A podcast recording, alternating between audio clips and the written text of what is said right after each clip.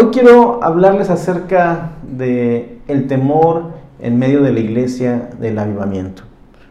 Vamos a estudiar en el libro de los Hechos, capítulo 5, así que prepare su Biblia en Hechos, capítulo 5. Y es que hemos estado meditando acerca de cómo esta primera iglesia eh, que nació después de la ascensión de Jesús cambió al mundo. Y nosotros no solamente podemos cambiar el mundo, sino que estamos llamados a cambiar el mundo. El crecimiento de esta iglesia era increíble. No había una explicación lógica de cómo en tan pocas semanas era tanta gente la que ahora se había convertido a Cristo. Eran un grupo pequeño de gente no calificada, llena de incertidumbre, sufriendo persecución, sin poder, sin influencia, la mayoría sin dinero y sin embargo trastornaron el mundo, así dice el libro de los Hechos, y cambiaron para siempre el curso de la historia. Tan es así que este mundo se divide antes y después de Jesucristo. Pero la única arma que tenían ellos en su arsenal es que estaban llenos del poder del Espíritu Santo. Era una iglesia en fuego de Dios y vemos en Hechos 2, que hemos estado estudiando, cómo Dios iba agregando cada día a la iglesia los que habían de ser salvos. Así es el versículo 47 de Hechos 2. Y llegaba gente nueva todos los días a la iglesia que el Señor iba agregando. Luego vemos en Hechos capítulo 3 la sanidad del cojo y en Hechos capítulo 4 cómo Dios multiplicó el crecimiento de la iglesia y ya en pocas semanas eran más de 20 mil personas.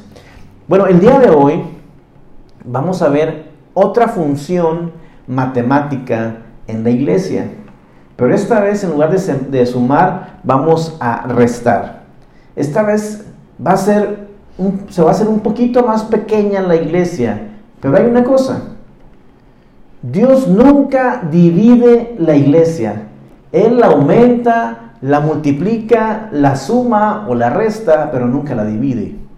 La división tiene una raíz satánica, porque el primer divisor fue Satanás, quien con una tercera parte de los ángeles se rebeló en contra de Dios Todopoderoso.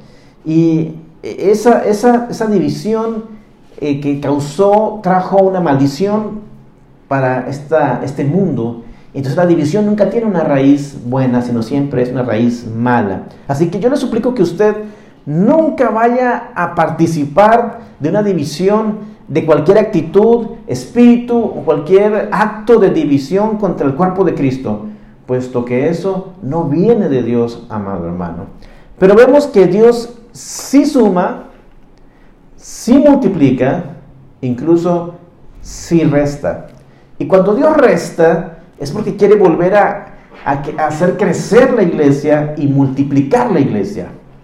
Así que vamos a leer Hechos 5 porque en medio de la generosidad de la que hablaba la semana pasada, que estudiamos eh, eh, en, este tiempo dominical, con ese trasfondo en mente de, la generosidad tan eh, espectacular de, de, otro, mundo, esa generosidad tan audaz, es que quiero volver a, que meditemos y ahora leamos Hechos 5 del versículo 1 al versículo 11. Así que acompáñenme en su Biblia en Hechos 5, versículos 1 hasta el 11. Por favor, nada más véame véalo con la vista, la Biblia, y yo la voy a leer en otra versión. Yo sé que muchos están acostumbrados a la Reina Valera, pero quiero aprovechar para decirles que que esta versión, nueva traducción viviente, no es mala, es, es una buena traducción y la estamos usando porque queremos que la gente joven y la gente que no conoce a Cristo y que viene a escuchar estos mensajes, les sea más sencillo comprender el lenguaje bíblico. Pero quiero que veamos entonces esta nueva traducción viviente. Hechos 5 del 1 al 11 dice, Hechos 5 del 1 al 11, había cierto hombre llamado Ananías, quien junto con su esposa Zafira vendió una propiedad y llevó solo una parte del dinero a los apóstoles, pero afirmó que era la suma total de la venta. Con el consentimiento de su esposa se quedó con el resto. Entonces Pedro le dijo, Ananías, ¿por qué, ¿por qué has permitido que Satanás llenara tu corazón? Le mentiste al Espíritu Santo y te quedaste con una parte del dinero. La decisión de vender o no la propiedad fue tuya. Y después de venderla, el dinero también era tuyo para regalarlo o no. ¿Cómo pudiste hacer algo así? No nos mentiste a nosotros, sino a Dios. En cuanto Ananías oyó estas palabras, cayó al suelo y murió. Todos los que se enteraron de lo sucedido quedaron aterrados. Después unos muchachos se levantaron, lo envolvieron en una sábana, lo sacaron y lo enterraron. Como tres horas más tarde, entró su esposa sin saber lo que había pasado. Pedro le preguntó, ¿Fue este todo el dinero que tú y tu esposo recibieron por la venta del terreno? Sí, contestó ella. Ese fue el precio. Y Pedro le dijo, ¿cómo pudieron ustedes dos siquiera pensar en conspirar para poner a prueba el espíritu del Señor de esta manera? Los jóvenes que enterraron a tu esposo están justo afuera de la puerta. Ellos también te sacarán cargando a ti. Al instante ella cayó al suelo y murió. Cuando los jóvenes entraron y vieron que estaba muerta, la sacaron y la enterraron al lado de su esposo. Gran temor se apoderó de toda la iglesia y de todos los que oyeron lo que había sucedido. Fíjese lo que dice. Gran temor se apoderó de la iglesia. Gran temor se apoderó de la iglesia. Porque el fuego del Espíritu Santo y el temor son necesarios en la iglesia. A veces me pregunto si en realidad sabemos lo que le pedimos a Dios cuando le pedimos un avivamiento. Porque por años, por décadas, he escuchado a gente pedir un avivamiento y yo mismo he pedido un avivamiento. Y supongo que Dios quiere derramar sobre nosotros ese avivamiento.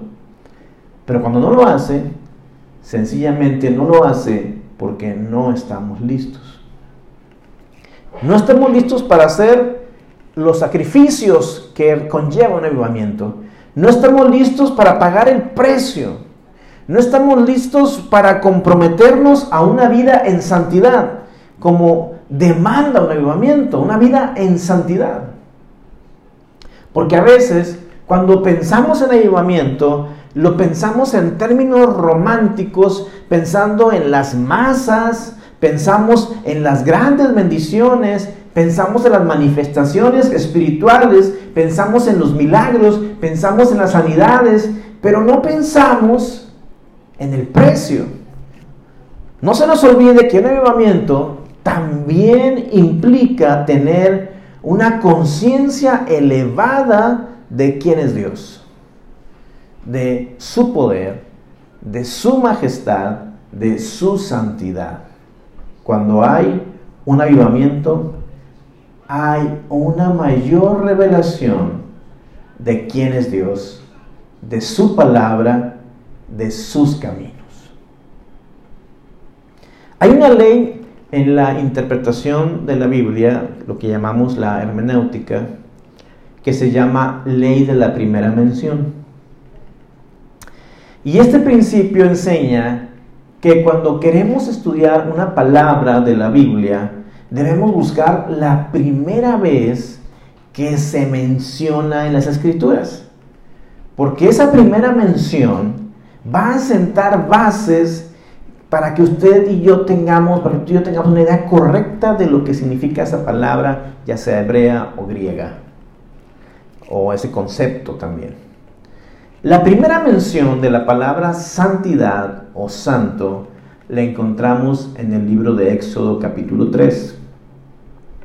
Dios está preparando la salida del pueblo de Israel de la tierra de Egipto para llevarlos a la tierra que fluye leche y miel, esto es Canaán y la Biblia dice que para esto Dios llama a Moisés. Moisés, quien era pastor de su suegro Jetro, el pastor de ovejas, estaba allá en el desierto, en las montañas, en las lomas, no eran montañas muy altas, unas lomas sobre un monte, y estaba rodeado de pequeños montes, pero de pronto él ve un arbusto que está en llamas, una zarza ardiendo. Pero lo interesante de esta zarza o arbusto que está en llamas es que nunca se consume, nunca se quema, sigue ardiendo constantemente. Y entonces, cuando Moisés se acerca para entender un poquito aquel fenómeno de que no se consumía la zarza, eh, él está observando con rareza, porque el fuego desbarata los elementos, la Biblia dice que dentro del arbusto o que del arbusto salió una voz, la voz de Dios. Dice Éxodo 3, eh, versículos 5 y 6, lo puede leer en su Biblia, Éxodo 3, versículos 5 y 6. No te acerques más, dijo esa voz, le advirtió el Señor. Quítate las sandalias porque estás pisando tierra santa. Ahora, había muchos montes, mucha tierra, pero lo que había hecho santo este sitio donde estaba parado ahí Moisés es que Dios había descendido con fuego. Entonces Dios le dice, no te acerques más. Y sin entender lo que está sucediendo Moisés, le dice, yo soy el Dios de tu padre, el Dios de Abraham, de Isaac y de Jacob. Cuando Moisés oyó, se cubrió el rostro porque tenía miedo de mirar a Dios, dice en la Biblia.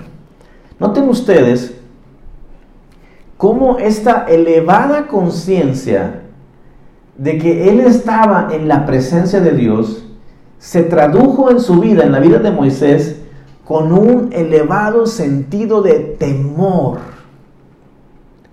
En el libro de los Hechos, no es una zarza la que está ardiendo, es una iglesia la que está ardiendo en fuego. No es un arbusto que ha prendido fuego, es la iglesia que está en fuego del Espíritu Santo. Pero hay que entender que con ese fuego también se hace un llamado al temor de Dios. Y quiero hablarle el día de hoy de tres razones por las que creo que Dios quiere hacernos volver a ese temor de Dios, que caminemos bajo el temor de Dios y que vivamos en el temor de Dios. Cuando hay una muerte, cuando alguien muere, siempre nos llega un poco de temor de Dios porque sabemos que tarde o temprano moriremos. Y por eso debemos meditar, debemos reflexionar, examinarnos y ver cómo estamos con Dios. Yo creo que estos tiempos que estamos viviendo de tanta mortandad, ya que ahora sabemos de un amigo, de un vecino, hasta un familiar que ha muerto, eh, debe hacernos reflexionar cómo estamos llevando nuestra vida. No es un temor de miedo, no es un temor de espanto, de horror, es un temor reverente, es un temor justo y es un temor santo. Y hay tres razones que quiero destacar el día de hoy, para eso. Número uno, el pecado es peligroso. El pecado es peligroso. Quiero decirles que la iglesia, el reino, somos una de las pocas iglesias hoy en día que todavía hablamos en contra del pecado, ya que yo sé que hay muchas iglesias nuevas que quieren quedar bien con todos, no quieren ofender a nadie y no hablan del pecado. Pero a veces ofendemos a Dios al no querer ofender a las personas. Y no es que vayamos por ahí ofendiendo a todo el mundo, diciéndole miserable, pecador, incircunciso, filisteo. No, no, no. Es que al hablar del pecado, quizá alguien se ofenda, aunque nuestra intención es que sean salvadas las vidas del peligro del pecado. ¿Por qué, hermanos? Porque el pecado es destructivo.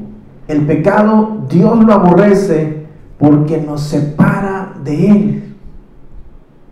El pecado es destructivo. El pecado Dios lo aborrece porque nos separa de Él, de Dios. El pecado es peligroso Y yo sé que tú lo sabes y piensas, ¿por qué el pastor me lo quiere recalcar? Pues porque el pecado también es atractivo. Si no fuese atractivo el pecado, no tuviéramos problemas con él. La Biblia dice que cuando Adán y Eva pecaron, lo primero que sucedió es que vieron que el fruto era bueno, era codiciable, era delicioso, era atractivo a sus ojos, porque podían comer de todos los frutos del huerto. Pero cuando vieron el fruto que Dios les dijo que no comieran, ese les pareció más atractivo que todos los demás, porque así es el pecado. Es peligroso, pero es atractivo. Te llama la atención.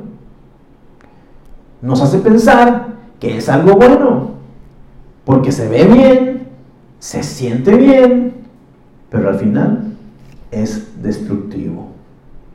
Y Dios cela mucho a su iglesia, porque Él pagó el más alto precio por la iglesia y no la quiere ver destruida, no la quiere ver derribada, no la quiere ver muerta.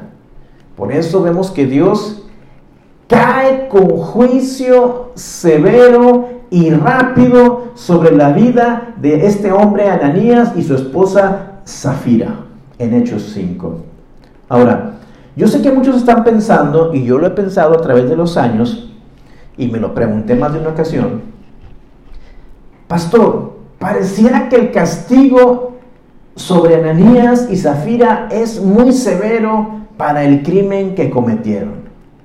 Pero la Biblia deja muy claro que Dios tiene toda la justificación moral para haberlos matado, porque la Biblia dice en Romanos 6:23 que la paga del pecado es la muerte.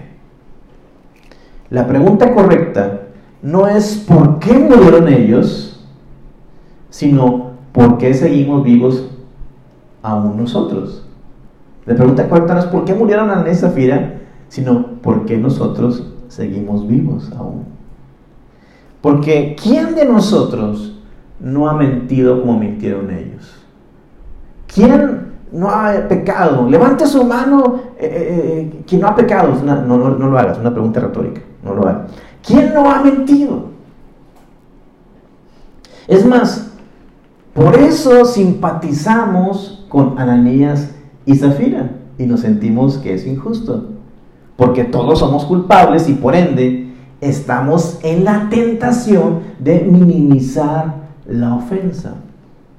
Es más, lo que nos ofende no es lo que hicieron Ananías y Zafira, sino lo que nos ofende es la acción severa que el Señor tomó con ellos, ¿a poco no? No nos ofende que Ananías haya mentido y Zafira, nos ofende que el Señor haya tomado esa acción tan severa. Pero si nos ofende es porque no entendemos, no tenemos una revelación completa de lo que es la santidad de Dios en relación a nuestro pecado.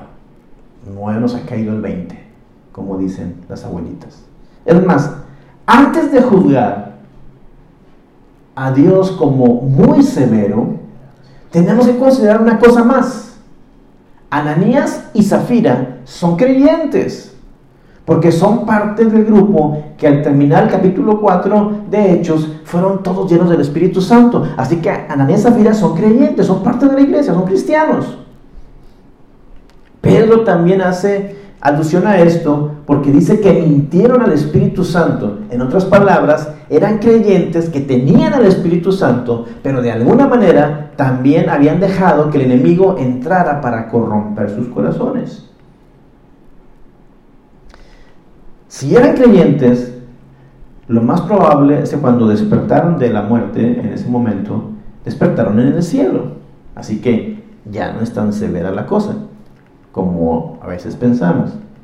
En un abrir y cerrar de ojos, cerraron sus ojos y los abrieron en el cielo, gozando del Señor. Pero los que se quedaron en la tierra, en particular la iglesia, el mensaje era muy claro el pecado es peligroso y no, no podemos coquetear con él, con el pecado. Pastor, pero ¿acaso no dice la Biblia también que Dios es grande en misericordia? Sí, sí, cierto. El Salmo 103, versículo 8 dice, misericordioso y clemente es Jehová, lento para la ira y grande en misericordia. Sí es cierto. Claro que Dios es clemente.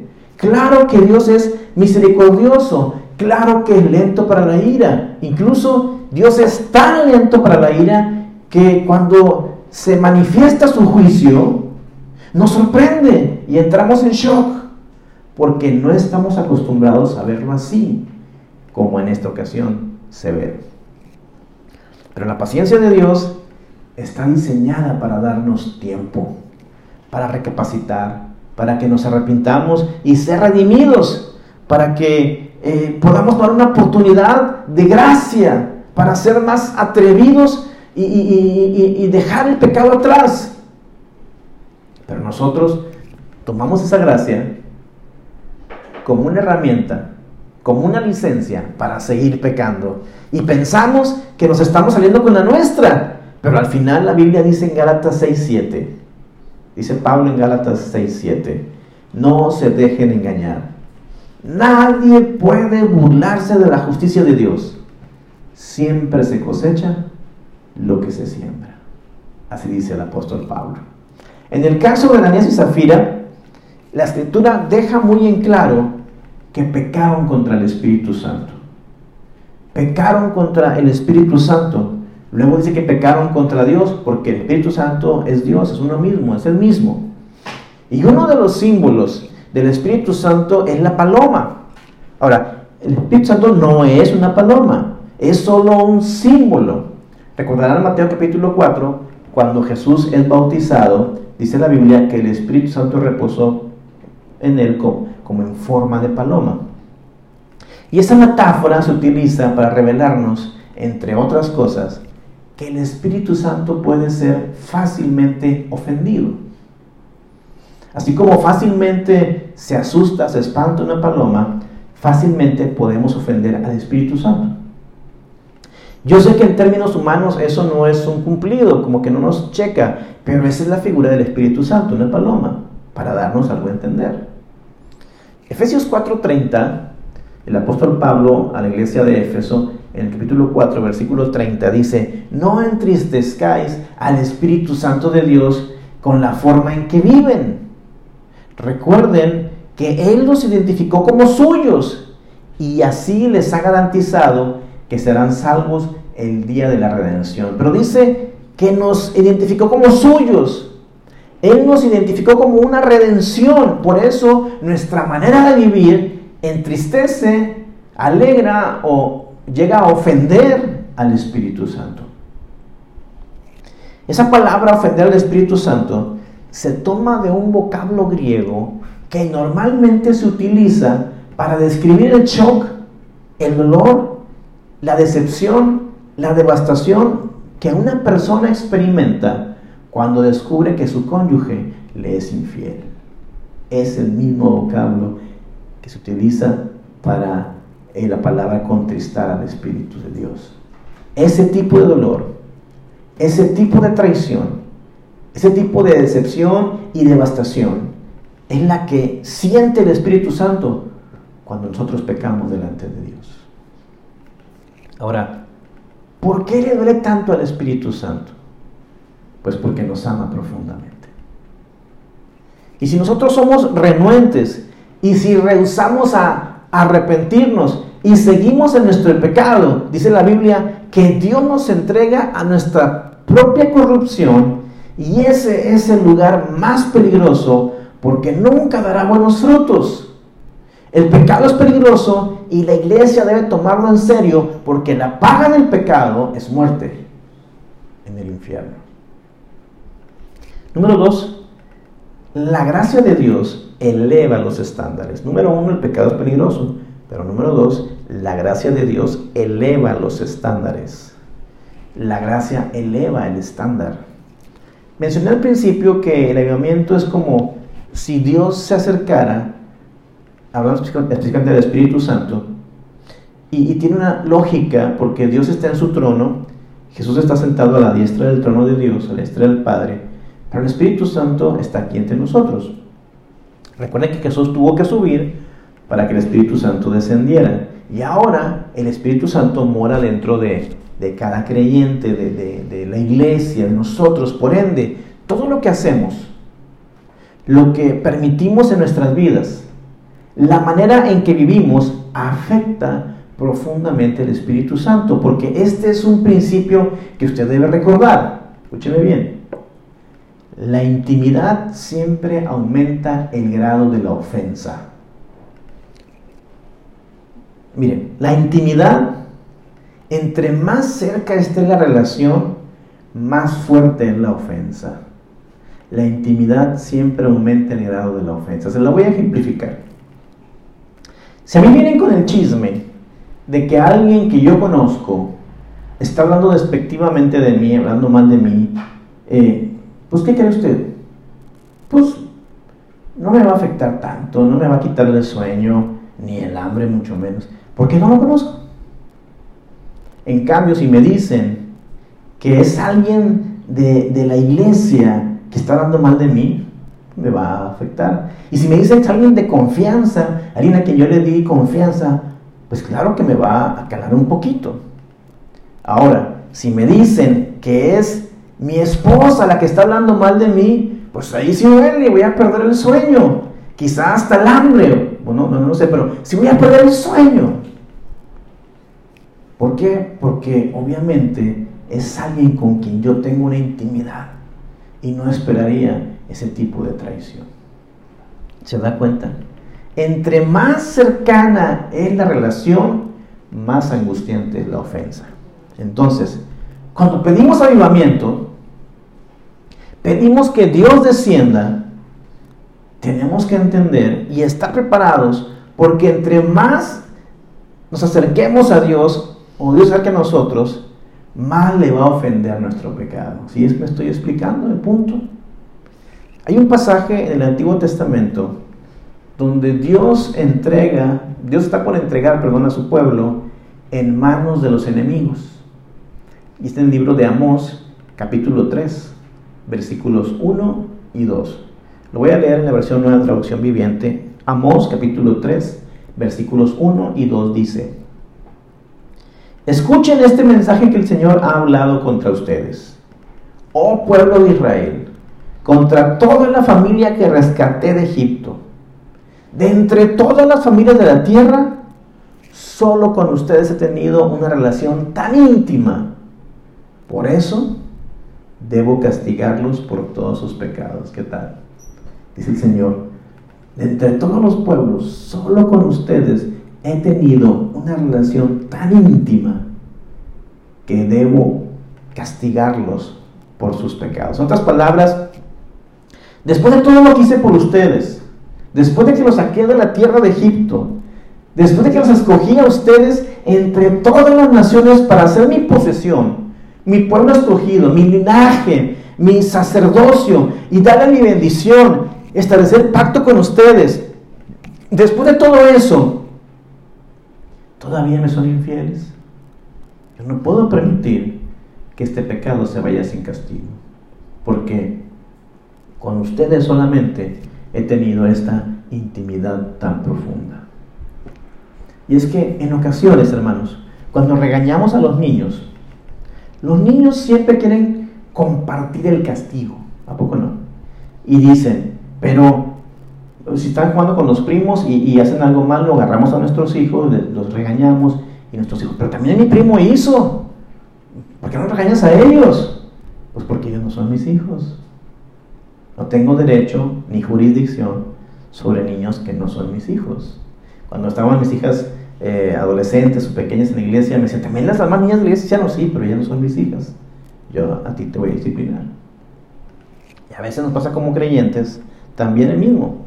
Vemos que el vecino tiene una mejor casa o un mejor coche y que está bendecido y le reclamamos a Dios, Señor, ¿por qué lo tienes tan bendecido a él? ni cristiano es, ni va a la iglesia, seguramente ni diezma ni ofrenda. Y yo que todos los días eh, estoy queriendo honrarte y servirte, dicen por ahí los que trae una, una, otra mujer, se dice a su esposa, y mira, hasta el pasto le crece más verde aquí a este impío. ¿qué está pasando, Señor? Porque él, él no le hace nada y a mí sí. Y yo me imagino que Dios nos quiere dar a entender, hey, él no es mi hijo. Yo no debo disciplinarlo porque no es mi hijo, pero tú sí eres mi hijo. La Biblia dice, al que Dios ama, también lo disciplina. Lo azota porque si no, seríamos bastardos. Al que Dios recibe por hijo, lo ama y lo disciplina, lo azota. Si no lo azotara, seríamos bastardos. Entonces, no hay nada que envidiar a los impíos, porque ellos están desfavorecidos.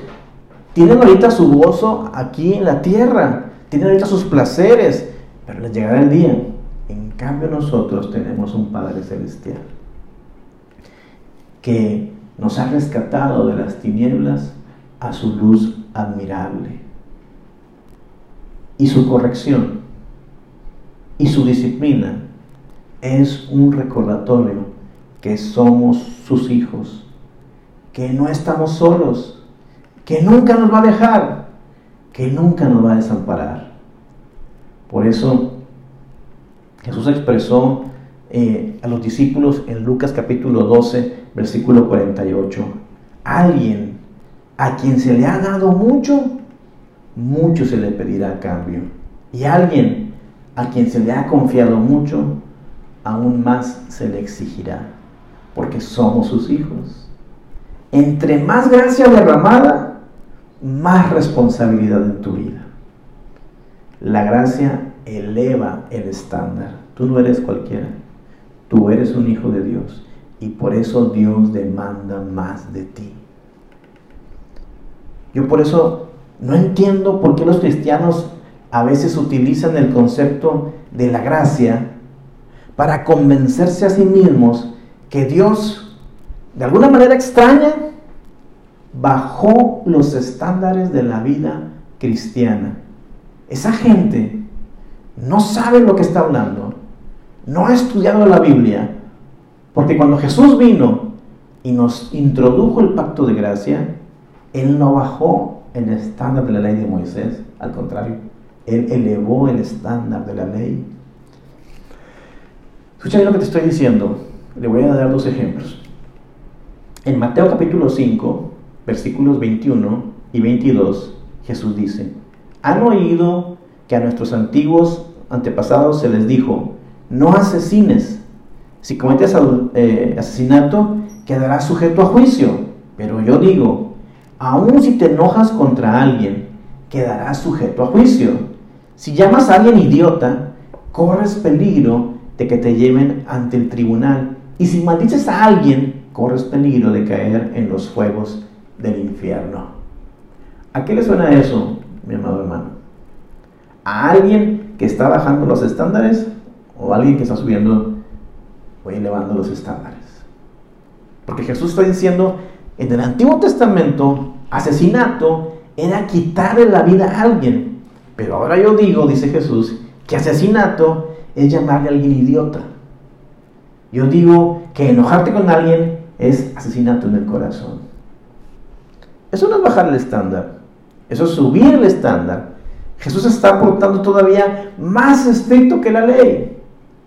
Ahora, no estoy diciendo que no tengamos diferencias, no digo que incluso eh, no tengamos uno que otro enoje con los hermanos y nos lleguemos a pelear, pero lo que sí digo es guardar rencor y ofender deliberadamente es romper la ley que Dios nos está dando, porque ha elevado el estándar.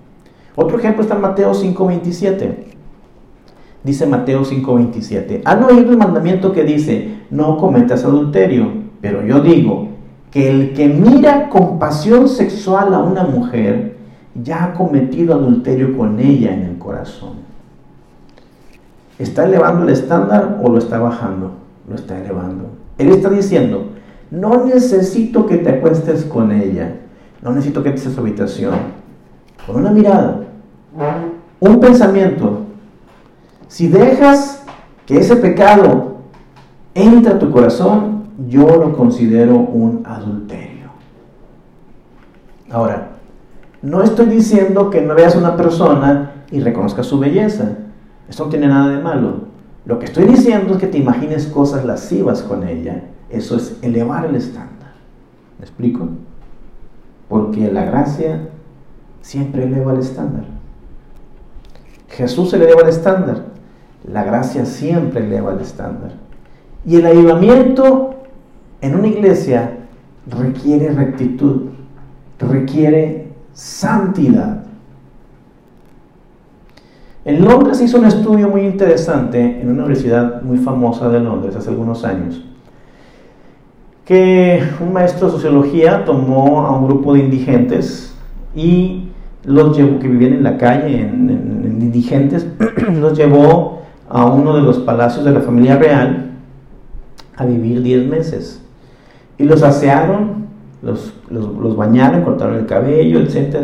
Les pusieron ropas costosas, les dieron habitaciones reales, se sentaban en la mesa real, les daban banquetes reales y traían a veces a empresarios y, personas preparadas que vinieron a darles clases, cursos de negocios, de finanzas y empezaron a notar al pasar las semanas que estos que antes vivían en las calles y tenían un vocabulario vulgar, que olían mal, que no tenían la ética ni siquiera para comer ni la higiene, con el paso de las semanas, ellos solos, sin que nadie les diera instrucción, empezaron a cambiar su conducta.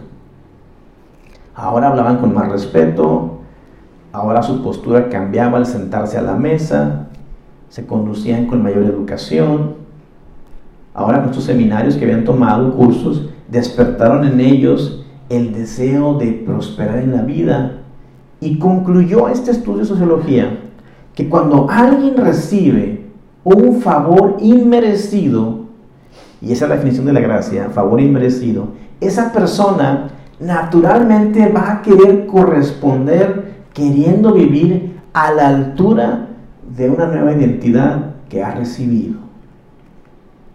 De igual manera nosotros cristianos, cuando no teníamos esperanza, cuando no teníamos salvación, cuando no podíamos hacer nada por nosotros mismos, Jesús nos sacó del anonimato, nos llamó a ser hijos de Dios, nos dio corona y vestido real. Y ahora la única respuesta apropiada a vivir es a la altura de la nueva identidad que tenemos en Cristo.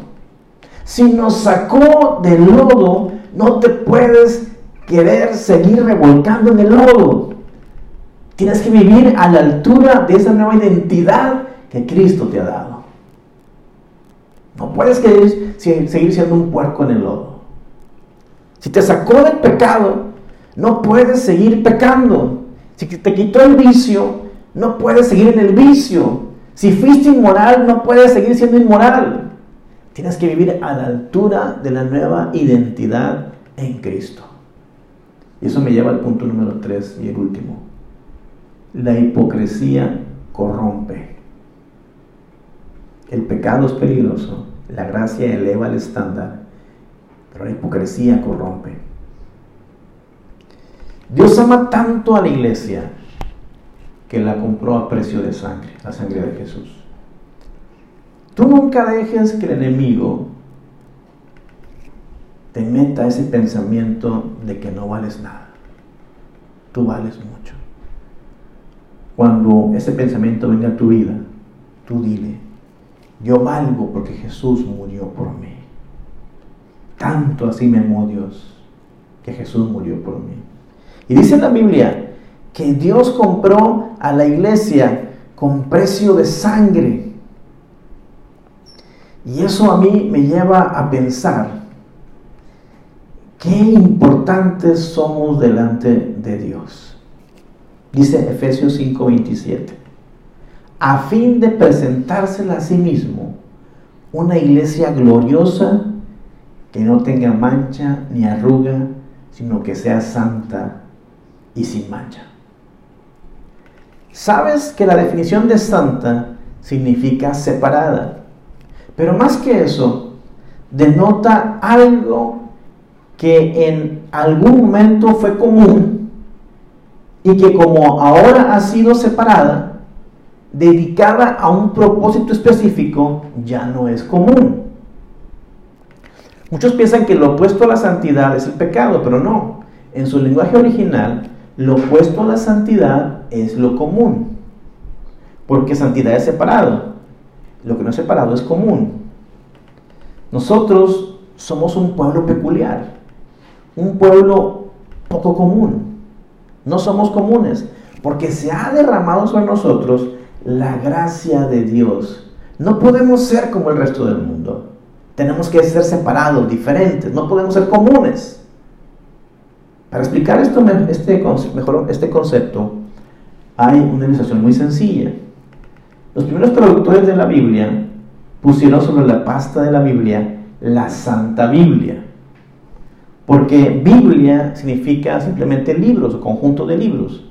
Pero hacer notar, ellos quisieron notar que este no era un libro conjunto de libros. Dijeron, esto es una Santa Biblia, no es un libro común. Es un libro diferente a todos los demás en la biblioteca. Esta es la palabra inspirada por Dios, no es común. De la misma manera, la iglesia no puede vivir como la gente del resto del mundo. Tenemos que vivir a la altura de esta nueva identidad que tenemos en Cristo Jesús.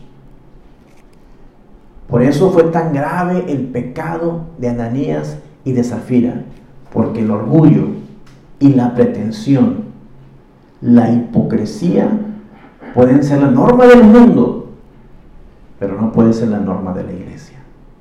Allá en el mundo se mueven con pretensión, con orgullo, con hipocresía, pero en la iglesia no puede ser así. Ahí es donde Ananías y Zafira pecaron. No es el dinero, hermanos. No es que no dieron el dinero completo. No tenían que dar nada, dice el apóstol Pedro. No tenían que dar nada. No tenían que vender la propiedad. No había ningún mandamiento. No había ninguna regla, ninguna petición que, vendieran su propiedad, no les, no, nadie se los pidió. El pecado fue que quisieron hacerse pasar por generosos, que quisieron recibir los aplausos, el reconocimiento de los demás sin haber pagado el precio. Querían pretender haber hecho algo que no habían hecho. Y por eso Dios, por esa hipocresía, Él se movió rápido para hacer una cirugía en el cuerpo de Cristo y sacar el cáncer espiritual del cuerpo inmediatamente. Y una de las cosas que quizá ignoramos en la historia que hicieron los discípulos es a quién reclutaron los discípulos para enterrar los cuerpos. La Biblia dice que vieron Anías, mintió, cayó muerto, Salieron, lo enterraron. Vino Zafiras tres horas después porque es lo que tardan las mujeres en arreglarse para ir a la iglesia. Pero para ese entonces, pensó Zafira, ya se dio cuenta todo el mundo de lo que hicimos y cuánto dimos de ofrenda y me van a halagar, me van a aplaudir, van a reconocer porque mi esposo y yo dimos mucho dinero. Y de pronto ella miente también y cae muerta, pero antes de caer muerta, Pedro le dice en el versículo 9, y Pedro le dijo, ¿cómo pudieran ustedes dos siquiera pensar en conspirar para poner a prueba el Espíritu del Señor de esta manera? Los jóvenes que te enterraron, a tu esposo, están justo afuera de la puerta. Ellos también te sacarán cargando a ti. ¿A quiénes habían reclutado los discípulos para el entierro de estos dos? A los jóvenes de la iglesia. Estas eran personas que estaban preparando para el ministerio. Jóvenes en una especie de internado, de seminario intensivo. Yo creo firmemente que Dios incluyó este detalle en el texto sagrado con un propósito específico. Dios quiere dejar en claro a través de todas las generaciones que sin importar la edad, la responsabilidad de igual manera cae sobre nosotros, viejos y jóvenes, grandes y chicos. Todos tenemos que procurar caminar bajo el temor de Dios. Porque si una iglesia en fuego puede cambiar el mundo, pero primero tenemos que ser separados del mundo, tenemos que hacer la diferencia. Y eso es lo que los jóvenes tenemos que aprender. Ya me incluí, me echo por yo solo, no. Los jóvenes tienen que aprender que sobre ellos hay una responsabilidad. ¿Por qué los jóvenes? Porque a veces los jóvenes no están dispuestos a pagar el precio del avivamiento, de ser cristianos. Estamos viviendo en un tiempo donde los cristianos modernos tienen mayor conocimiento de Dios, pero menos temor de Dios que en toda la historia. Nuestra generación de predicadores es la, la que más profetiza y es la que menos ora. Y es interesante que quieran hablar mucho por Dios, pero no hablan con Dios. Y entonces los discípulos quieren hacer entender a estos jóvenes que este asunto es serio, no es cualquier cosa. Ser cristiano es cosa seria.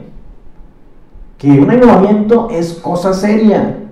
Que el ministerio es serio y que a Dios no lo podemos tomar a la ligera. Que la hipocresía y la pretensión son un cáncer para el avivamiento y son un estorbo para la iglesia. Que lo que empiezas lo tienes que terminar y no dejarlo a medias. Yo te invito el día de hoy a pedir al Espíritu Santo que venga con fuego consumidor y consuma toda altivez espiritual, todo orgullo, toda soberbia, toda hipocresía, toda vanidad, toda sed de reconocimiento y de exigir un lugar en la iglesia, como cuando eh, queremos ser líderes, porque no se trata de eso. Y en cambio, que te dé el poder para caminar en humildad ante Dios y la iglesia, reconociendo tu pecado, dándote la oportunidad de arrepentirte y ser restaurado.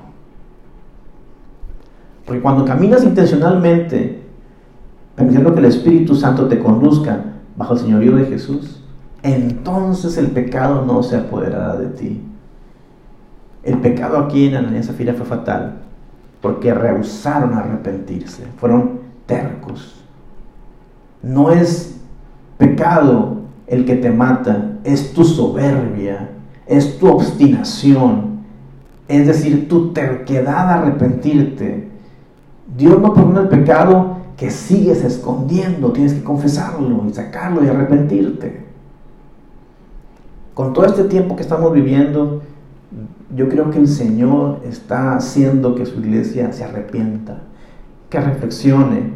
El Espíritu lo está poniendo alerta. Arreglen sus cuentas con Dios, nos dice a todos. Deja que el temor de Dios se vuelva a apoderar de tu corazón y que ordene tus pasos para caminar en santidad. Por eso le puse este, este, este mensaje el temor. El temor no de miedo, el temor a Dios. Y se llama temor de Dios porque Dios es peligroso, pero también es bueno, es amor y misericordioso. Por ejemplo, los niños tienen miedo a sus papás.